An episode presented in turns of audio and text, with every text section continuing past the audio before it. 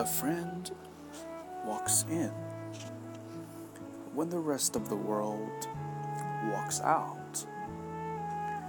Sometimes in life, you find a special friend, someone who changes your life just being part of it, someone who makes you laugh until you can't stop,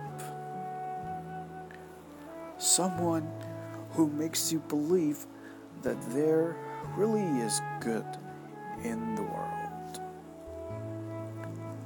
Someone who convinces you that there really is an unlocked door just waiting for you to open it. This is forever friendship. When you're down and the world seems dark and empty, your forever friend lifts you up in spirits and it makes that dark and empty world suddenly seem bright and full.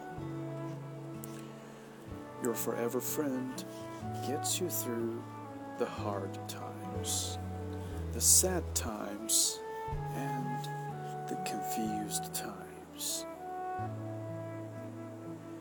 If you turn and walk away, your forever friend follows. If you lose your way, your forever friend guides you and cheers you on.